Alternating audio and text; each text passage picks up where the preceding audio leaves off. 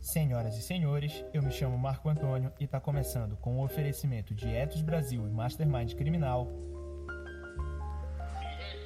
mais um episódio do Etos Podcast. Nas palavras do nosso anfitrião, o advogado criminal Gabriel Bulhões, em seu livro Manual Prático de Investigação Defensiva, a investigação defensiva se mostra de uma relevância singular na permanente busca de uma atuação de alta performance dos advogados que lutam em prol da efetivação dos direitos e garantias fundamentais do cidadão face à persecução penal. Assim nasceu a Etos Brasil, que tem a missão de ser um hub centralizando os melhores profissionais e ferramentas relacionadas às técnicas investigativas para auxiliar o advogado 4.0 nos desafios a serem enfrentados nessa nova era. Esse mesmo ideal vanguardista serviu de base para a criação do Etos Podcast, que é fruto de discussões acerca da chamada Prova Penal 4.0, no âmbito da Comissão de Investigação Defensiva do Mastermind Criminal. O Etos Podcast traz até você o conhecimento sobre as ciências tradicionais da perícia tecnocientífica, as técnicas especiais de investigação, bem como toda a gama de benesses que a investigação defensiva pode ofertar à advocacia criminal de alta performance. Sem mais delongas, vamos ao nosso episódio.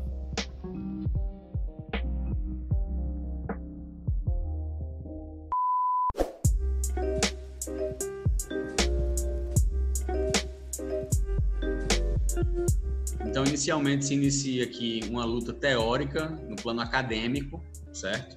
Depois a gente passa para uma luta é, política que implica, que impacta no campo normativo. E aí, quanto a isso ainda, eu queria concluir dizendo que o provimento 188 é, digamos assim, uma fração da norma que existia na proposição original somente sete artigos, tem oito lá, mas só sete valem, né? Somente sete artigos foram aprovados, somente aqueles que se referiam à teoria geral, a uma espécie de conceituação do Instituto, certo? Tudo aquilo que se referia, por exemplo, às técnicas de investigação, ou ao inquérito defensivo, ou à deontologia, os valores que a gente tem que empregar, isso não passou. E isso tem que existir em algum canto certo? O ideal é que a nossa entidade de classe normatize isso, porque ela tem a competência legal para tal, para fazê-lo. Né? Mas a gente tem que saber também que nossa luta só pode terminar quando a gente tiver um marco legal. Aí há toda uma discussão que vai ficar para um outro encontro para saber qual é o formato ideal para a gente regulamentar com as leis a investigação defensiva no nosso país se é um capítulo pontual ou um artigo pontual no CPP, se é um artigo pontual ou há linhas e incisos incluídos no artigo 7 do Estatuto da OAB, ou se é um tema que tem uma estatura, que é essa posição que eu defendo, de uma dimensão tal que mereça um regulamento próprio, um regulamento geral da investigação defensiva. Né? Aí entendo eu e acho que a gente teria espaço para fazer. Mas acho que outras opções são possíveis e viáveis. Né? Eu só acho que a escolha por uma disposição pontual que só preveja, mas não é, entre na minúcia daquilo que nós temos que fazer, como fazer ou não fazer, como isso deve ser valorado ou aceito pelas autoridades. Se a gente não tiver um mínimo, e talvez a gente já possa começar a discutir aqui, qual é esse núcleo duro da regulamentação legal que não pode deixar de existir de ser contemplado, independentemente de qual modelo nós adotemos.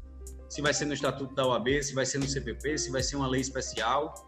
Mas o que é que precisa ter? É preciso só, como lá na Itália eles fizeram, ainda em 88, que eles tiveram a previsão genérica da investigação defensiva e eles passaram sete anos para se dar conta de que isso não serviu de nada. E aí eles passaram por todo um processo de evolução legislativa que nós podemos nos espelhar e abreviar. Assim como a gente fez com a análise comparada do que aconteceu lá com as mãos limpas. Então a gente não esperou o fim da Lava Jato para poder agir, para poder pensar e reclamar a investigação defensiva para nossa atividade profissional. A gente pode fazer com isso também. Adianta eu ter uma disposição pontual, como eles tiveram lá e não serviu de nada, Se você olhar hoje, o CPP italiano prevê todo um rol de 10 artigos que ele explica desde o conceito de investigação defensiva até as técnicas de investigação defensiva, então qual é o coloco quanto testemunha, como se fazer uma vistoria, como se fazer uma inspeção, etc. Até o que ele chama o fascículo da indagem defensiva, que seria o inquérito defensivo da gente aqui, até, por exemplo, a estipulação no Código Penal, não mais o CPP, agora o CP, né? de um tipo penal próprio daquele que presta falsas declarações ao investigador privado. E a gente tem outros impactos aqui que, assim, ao revés, não veio para beneficiar. Mas se você olhar direitinho o plano legal, a gente já tem muita coisa que a gente pode se prejudicar. Um crime de, agora o que entrou na lei anticrime, de violação da cena de crime, no que toca a violação da cadeia de custódia da prova, no que toca falso testemunho ou falsa perícia, no que toca coação no custo do processo, no que toca fraude processual, no que toca o tipo penal de obstrução à justiça que está lá na lei de organização criminosa 12850. Então vejam que o buraco é bem mais embaixo. Não adianta a gente botar aqui uma lupa, achar que é Sherlock Holmes e sair aí é, no meio da rua fazendo qualquer coisa de qualquer jeito, achando que não vai ter nenhuma consequência. Na verdade, é muito pouco o limite e a interface que a gente está continuamente lidando né, com direitos fundamentais alheios que podem ser violados, ou mesmo que não sejam violados, alguém pode interpretar dessa forma se você não tomar os cuidados necessários. Né? Então a gente precisa debater no plano político qual é o arcabouço normativo que nós precisamos e que nós queremos para o Brasil. Né? Isso aí é uma coisa que a OAB está dormindo em berço esplêndido, já desde dezembro de 2018. Então a gente está aí é, um ano e meio quase que se passou e a gente não teve nenhuma notícia de nenhum movimento nesse sentido. Teve como encaminhamento, após a aprovação do provimento, três outros movimentos da ordem. Primeiro, elaborar, discutir qual vai ser o marco legal e elaborar uma proposta para mandar ao Congresso Nacional. Segundo, bolar um outro provimento ou uma resolução ou algo que o valha para falar sobre as técnicas de investigação, um manual de deontologia.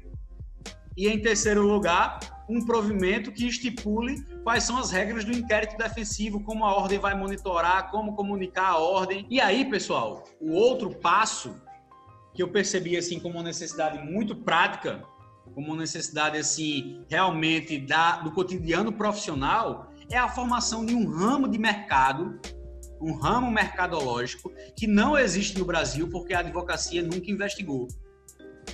Se você for olhar esse ramo que é chamado forensics ou suporte a litígios, lá nos Estados Unidos, onde tem, tem uma advocacia que sempre investigou, que não sabe investigar sem, ou não sabe advogar sem ser investigando, que não consegue sequer entender o que é investigação defensiva, porque ele não consegue diferenciar o conceito de investigação defensiva do conceito que ele tem da própria advocacia dele, cotidiana e diária. Então a gente tem no Brasil um vácuo mercadológico porque a advocacia nunca investigou. Então nunca se estruturaram empresas, profissionais, etc, para prestar esse suporte à advocacia no que toca a outros saberes, outras tecnologias e outros profissionais que podem nos auxiliar. E aí a gente vai desde o mais analógico, que a gente pode passar aí com um detetive particular, o uso de um drone para levantamento de informação de campo, é, utilização de design para é, otimização das informações com Visual Law e Legal Design. Tudo isso aí é analógico. Né? Apesar de Visual Law, por exemplo, ser um tema novo, porque a gente nunca uniu design direito, mas é um tema totalmente analógico, não tem tecnologia envolvida, ou muito pouco.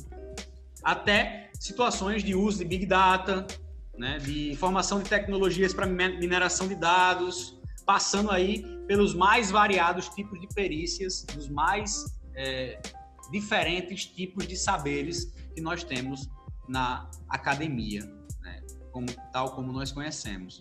Desde perícias químicas, perícias físicas, perícias tecnológicas ou eletrônicas, perícias físico-químicas, perícias meteorológicas, perícias aeroespaciais, perícias documentoscópicas, grafotécnicas e por aí vai, né, pessoal? A gente teria aqui a noite inteira se eu passasse aqui citando o rol de possibilidades que a gente tem diante da vastidão do mundo dos fatos, da complexidade da nossa sociedade. A gente, na verdade, só sabe é, como partir. Né? Existem algumas situações mais usuais, mas que certamente não poderiam abarcar todas as situações que podem ser postas à nossa atuação profissional.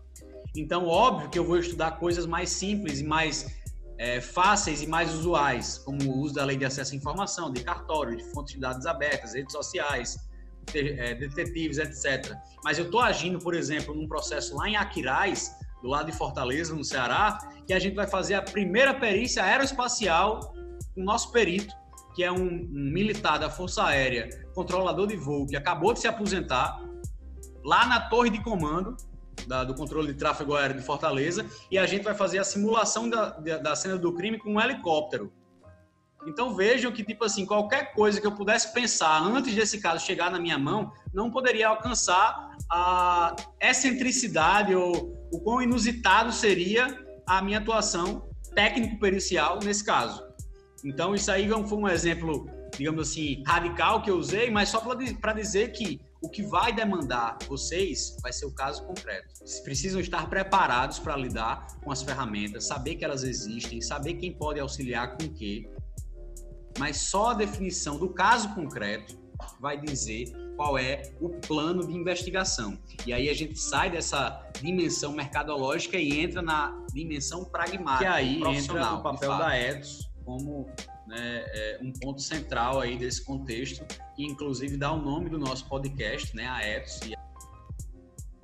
É um hub nacional que funciona como marketplace, certo? Que dentro dele reúne é, uma, um portfólio de produtos e de serviços de investigação privada, que podem servir, portanto, à advocacia, de todos os estados do país. Então, o advogado chega, o advogada chega, traz o caso concreto, né? a gente discute ali num bate-bola quais são as opções, se fecha é, qual é a prioridade cabível dentro do orçamento diante das necessidades probatórias do caso e das possibilidades reais. A partir disso, a gente faz um trabalho de cotação do melhor custo-benefício em termos de valores, de prazo, de logística, com relação à base territorial, etc. E aí a gente leva né, esse resultado até o advogado, a advogada que nos procurou, para fazer a união né, dessa oferta dos serviços investigativos para a demanda que a advocacia hoje passa a ter quando assume essa nova postura. Então, eu acho que o próximo é, podcast deve passar pelas empresas de suporte a litígios, exatamente para poder abrir né, os horizontes de todo mundo para esse novo marco de possibilidades. E aí, depois disso, eu acho que a gente deve ir explorando as técnicas de investigação é, uma a uma. Né? Eu não sei se vai ser o caso da gente fazer uma por dia, mas, por exemplo, com certeza, oitiva de testemunha vai precisar de um dia inteiro. A gente não pode partir do preconceito que nós tanto, tanto combatemos, certo?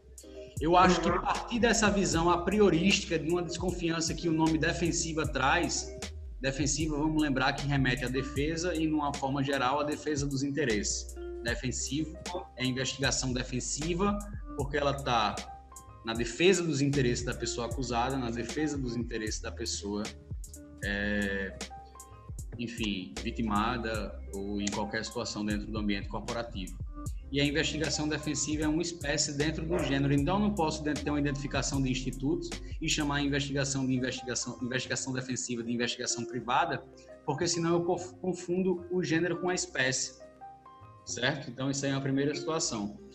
E o mais, assim, eu acho mais importante disso é a gente mostrar que com essa atividade nós reposicionamos, reposicionamos nós damos uma nova estatura à advocacia criminal. A advocacia no geral, em especial a criminal. Porque a gente agora não deixa mais espaço para esse tipo de, de é, pensamento preconcebido, que traz uma desconfiança priorística para a advocacia. Que a advocacia ah, defende bandido, ah, defende, ah, é, é a advocacia do jeitinho, ah, vai dar, entendeu? Esse tipo de coisa. Porque agora, com a função investigativa da advocacia criminal, nós estamos trabalhando no outro polo. Nós estamos trabalhando no polo da correção de injustiças. da garantia de responsabilização para vítimas que seriam esquecidas pelo Estado, né, para evitação de erros judiciários, falsas condenações, sobrepunição e por aí vai. Reconhecimento, é, para a identificação de falsos reconhecimentos que colocou um inocente na cadeia. E por aí vai, né? As possibilidades são muitas. E a gente tem que agora pautar o discurso e o debate público, portanto, nessa lógica. Não mais na lógica de que é, a advocacia deve ser vista com desconfiança. E, ah, se a investigação defensiva é defesa, então está defendendo alguém, então vai ser um jeitinho para soltar e para garantir a impunidade. Eu acho que a gente não deve dar espaço, não deve dar nenhum tipo de margem para esse tipo de raciocínio se desenvolver. Por quê? E eu sei que você colocou aqui para a gente se blindar de críticas externas, certo? Por isso que eu estou batendo tão forte nesse ponto, porque eu achei um ponto fundamental. Porque é exatamente essa mudança de mentalidade e de imagem passada publicamente que a advocacia agora deve se importar. E ela deve se portar como tal. É, assim eu entendo. Né? Então, é investigação defensiva para dar um jeitinho para garantir impunidade para alguém? Não. A investigação defensiva não. É, não é isso. É isso, isso, isso, isso, isso isso. Assim penso eu. Não sei se respondeu a pergunta. Ah, teve uma questão também que você falou da lei que introduziu o inciso 18 do Estatuto, do artigo 7, não é isso? Que nos permite indagar, fazer perguntas. Você falou sobre isso. Então, acho que isso aí se aplica perfeitamente. Está lá no meu livro também. Se você for na parte das, das fundamentos normativos, da parte legal, eu falo dessa questão do estatuto, eu falo de dispositivos do CPP, por exemplo, do mandado de busca e apreensão ser é, representado pela advocacia em favor do acusado, em favor da vítima, a figura do assistente técnico, da assistência é, da acusação e por aí vai. Então, isso aí é uma coisa que traz, agrega a nossa carta de serviços, independentemente de qualquer coisa. Do pequeno cliente ao grande cliente. Seu trabalho vai estar mais valorizado com essa situação. Agora, existem situações que aí a gente tem que começar a trabalhar essa mentalidade também, que é a necessidade de outros profissionais ou a contratação de ferramentas mais sofisticadas. Geralmente, não sempre, isso é uma crueldade na prática, geralmente essas complexidades vêm a reboque de um maior potencial financeiro do cliente mas às vezes não. E às vezes pode realmente gerar uma situação bastante desconfortável por parte da, da, da defesa, né, em especial da defesa, a que eu me refiro. Nem tanto com relação ao suporte às vítimas, mas também pode acontecer, mas eu me refiro mais especificamente à defesa, certo? Então, isso aí vai ter que ter o tirocínio e a sensibilidade do advogado diante do cliente, do contexto, da acusação, das possibilidades probatórias, para fazer aí essa é, é dar essa liga né, nessa análise para poder chegar ao melhor resultado com um orçamento disponível. Então, uma otimização aí do custo-benefício.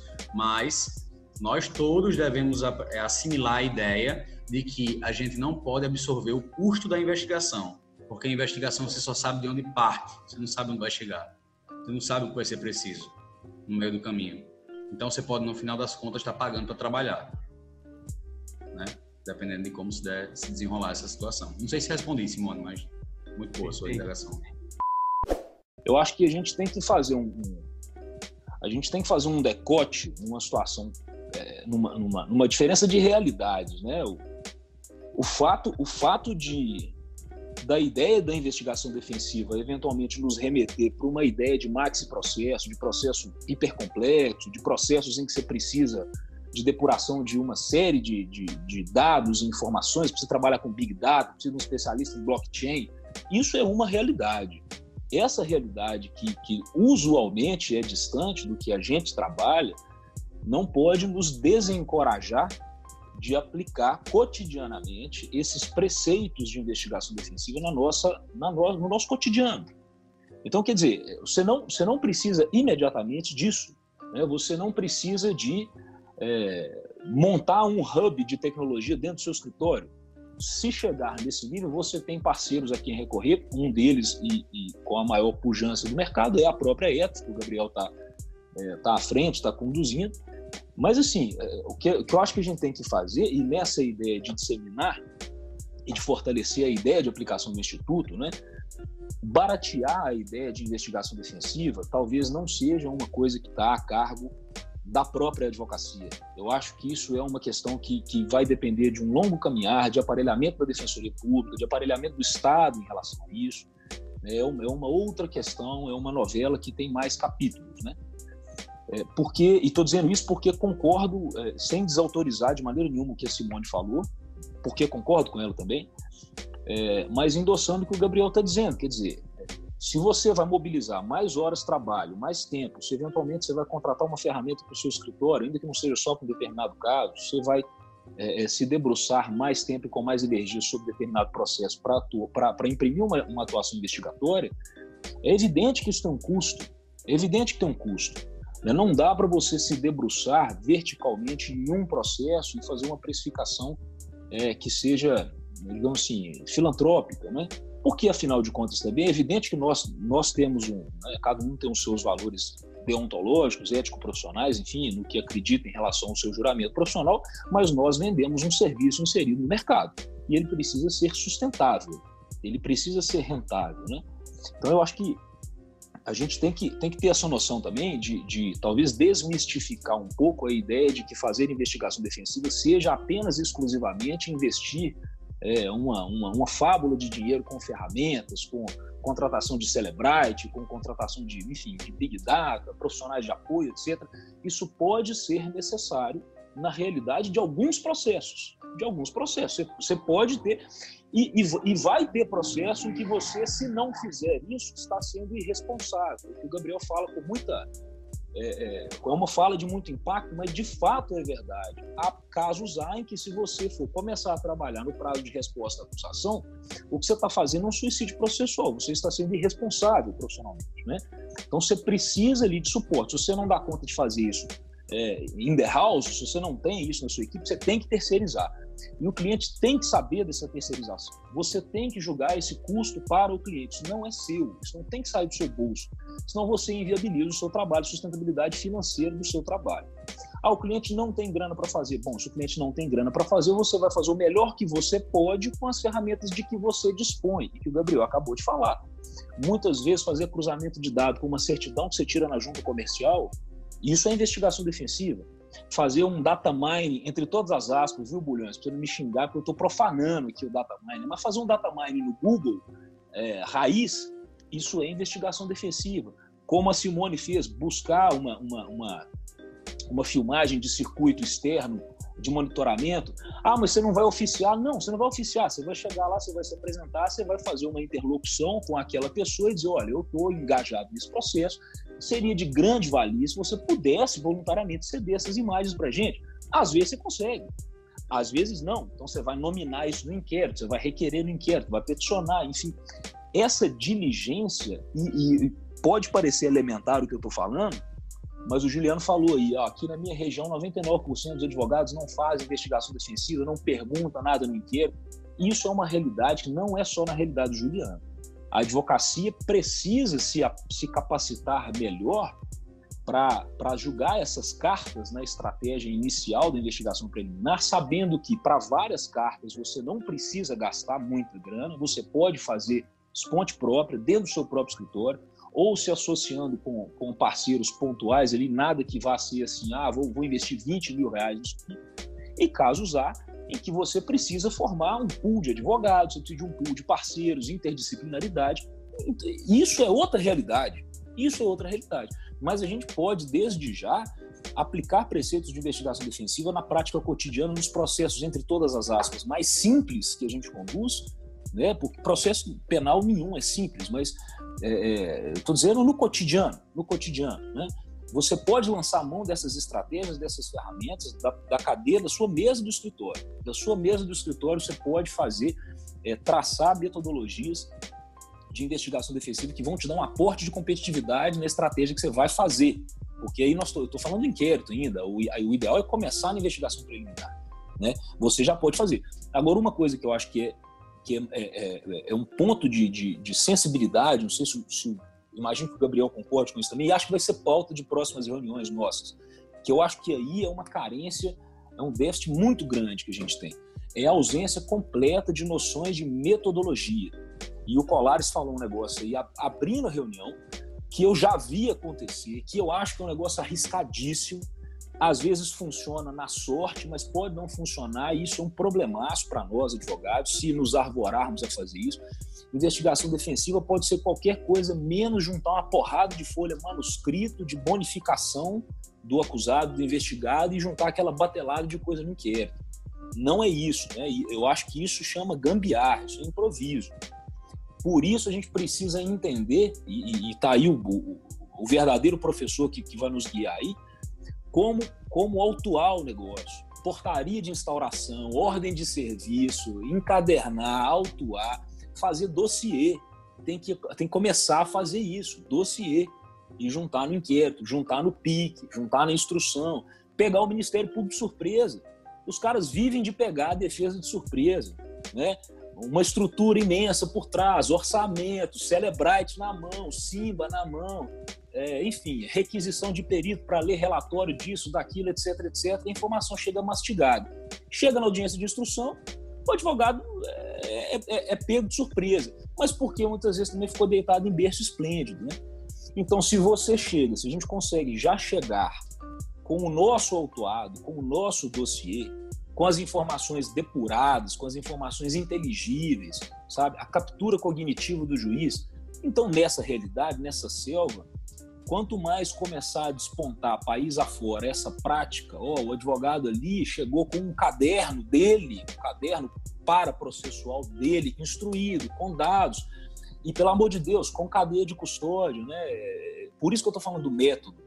O sujeito vai, aborda a testemunha, conversa com a testemunha de qualquer jeito, isso chega no processo, amanhã toma uma denúncia de coação no curso do processo, de obstrução, de enfim.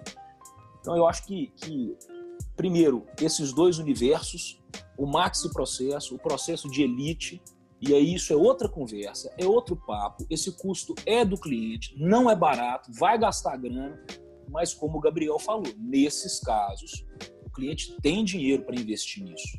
E aí esse orçamento é dele, não é nosso. Nos casos mais simplórios, em nível de complexidade, e que talvez o cliente não tenha orçamento para isso, nós não estamos exonerados de investigar por isso. A gente pode fazer investigações não tão tecnológicas, não tão CSI, um pouco mais modestas, mas aplicar estratégia, pegar Ministério Público no contrapé, pegar promotor de justiça na audiência de instrução desavisado, né? É pegar o cara de surpresa. E aí acontece a captura cognitiva, e aí a gente começa a maximizar a possibilidade de mexer no pódio do negócio lá, porque a gente sabe que é jogo, né?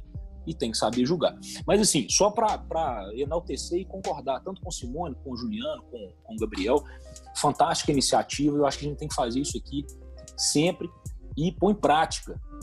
Levar isso para o processo, levar isso para o inquérito policial. Por mais que a gente, a gente vai tomar cabeçada demais da conta, mas muita mesmo. Mas não adianta não adianta. É na base da teimosia. É na base. A lei de crimes hediondos está aí para não me deixar mentir.